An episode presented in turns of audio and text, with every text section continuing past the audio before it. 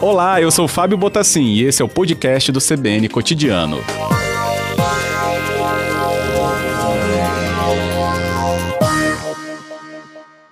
Boa tarde, secretário. Bem-vindo. Boa tarde. Agradeço aqui a disponibilidade de conversar com o nosso ouvinte, véspera aí de um fim de semana prolongado por causa do feriado.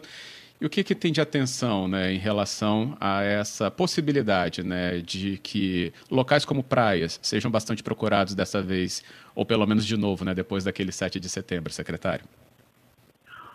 Olha, é bom esclarecer, já, já no primeiro momento, que as pessoas são corresponsáveis por suas, é, suas vidas. Então, cada um precisa dar o, o nível de atenção e evitar aglomeração. O poder público ele vai atuar, tem um, temos o um planejamento e temos feito isso desde o início dessa pandemia. Vitória tem, felizmente, uma parceria muito boa com, com o governo do Estado. Então, nós temos um comitê de manutenção da ordem pública, que ele é composto pela Guarda Municipal, por fiscais de postura, por fiscais de meio ambiente, por fiscais da vigilância sanitária, e com a parceria do Estado através da Polícia Militar e do Corpo de Bombeiros Militar. Então, nós temos essa atuação colegiada que, desde o início, vem é, fazendo observar as normas e os protocolos preventivos com relação à questão da Covid. É claro que, com o passar do tempo, isso tem se abrandado mais, porque as exigências em termos de restrições têm diminuído. Né? Felizmente, o, o Estado e principalmente o município de Vitória tem, entrou numa, numa, numa, numa fase de baixo risco de, de, contaminação e isso fez com que as restrições fossem se abrandando. Tá? Mas desde o início o município recebeu, através de um 56, em torno de 5 mil denúncias. E no momento mais crítico era, era estabelecimentos que funcionavam fora do horário, que não podiam funcionar, e esse grupo é, de manutenção da ordem, que foi utilizado para essa finalidade, ele fez as fiscalizações, aplicou as punições ah, que eram previstas em lei, e o que a gente tem preparado para esse final de semana é a continuidade da atuação desse grupo colegiado, né, que hoje o que é, absorve bastante atenção são eventos não autorizados, em que a gente tem aí aglomerações que até o presente momento ainda causam aí é, preocupação. Tá? Uhum. Então, nas praias especificamente, é um ambiente mais ventilado, um ambiente ah, que normalmente as pessoas é que precisam é, ter esse, esse discernimento de, de, manter um distanciamento e o que a gente tem como, é, como planejamento é evitar aglomerações, principalmente é, em eventos não autorizados. Alguns eventos não autorizados, eles acabam aglomerando, é, além de aglomerar pessoas, acabam causando outros transtornos. É, acabam é, o som elevado, acabam tendo aí, trazendo outras, é, outras complicações na, na segurança pública. Então, de maneira bem resumida, é isso. Vitória vai manter essa fiscalização que tem tido desde o início da, da pandemia claro que sempre fazendo observar as restrições previstas, no, no né, principalmente nas é, recomendações da Secretaria de Estado da Saúde. O município ele acaba seguindo essas recomendações, já que elas abrangem todo o Espírito Santo. E com, com foco principalmente para prevenir e evitar que hajam aglomerações em eventos não autorizados em algumas áreas da cidade. É, esses eventos autorizados, não autorizados, né, eles seriam é, esses que a gente considera ou chama comumente de Mandela, bailes assim, de concentração de jovens, secretário? Exatamente. Eu, eu não, vou, não vou chamar de baile Mandela, não, porque é, é, é colocar muita coisa ruim nas costas do, de, um, de uma pessoa tão importante como foi Nelson Mandela. Eu diria eventos não autorizados, né? Eventos, seja uhum. lá com que espécie de música, seja ela qualquer tipo de música, ela pode ensejar uma aglomeração.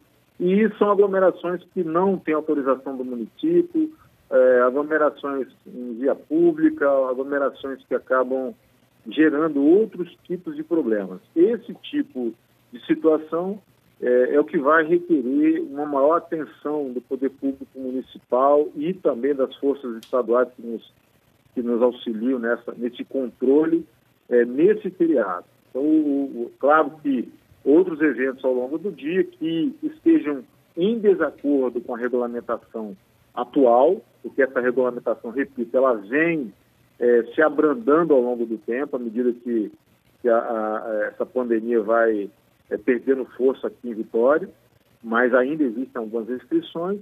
Agora, o foco realmente é evitar que haja aglomerações por conta de eventos não autorizados. Entendido. Como que a população pode ajudar? Né? A gente sabe que eles vão acontecer em locais em que os vizinhos, né, ou as pessoas que estão próximas a esses endereços, ou pelo menos o local que seja escolhido para esse tipo de aglomeração acontecer, vai ser observado né, que está tendo ali já uma movimentação estranha. Como é que a população pode ajudar as autoridades nesse, nesse momento, então? 156, o CIODES, o que, que o senhor indica? O que, o que a gente indica para uma resposta mais imediata é o contato através do 190. É, o 156 é um, é um canal de comunicação do município que é, tem um certo tempo para que algumas medidas sejam tomadas.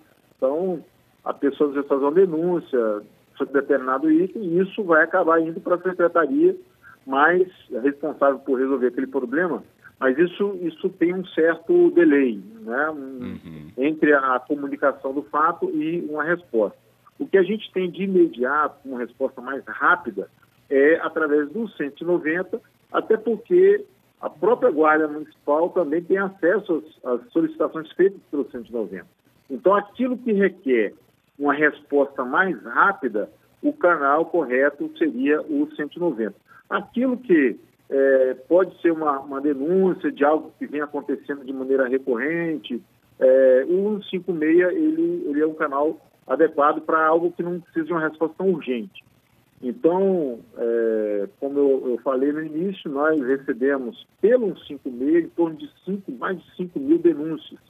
Mas essas denúncias eram de, de, de locais que estavam funcionando de maneira irregular, é, fora do horário e isso serviu para planejar as ações que eram feitas por esse comitê.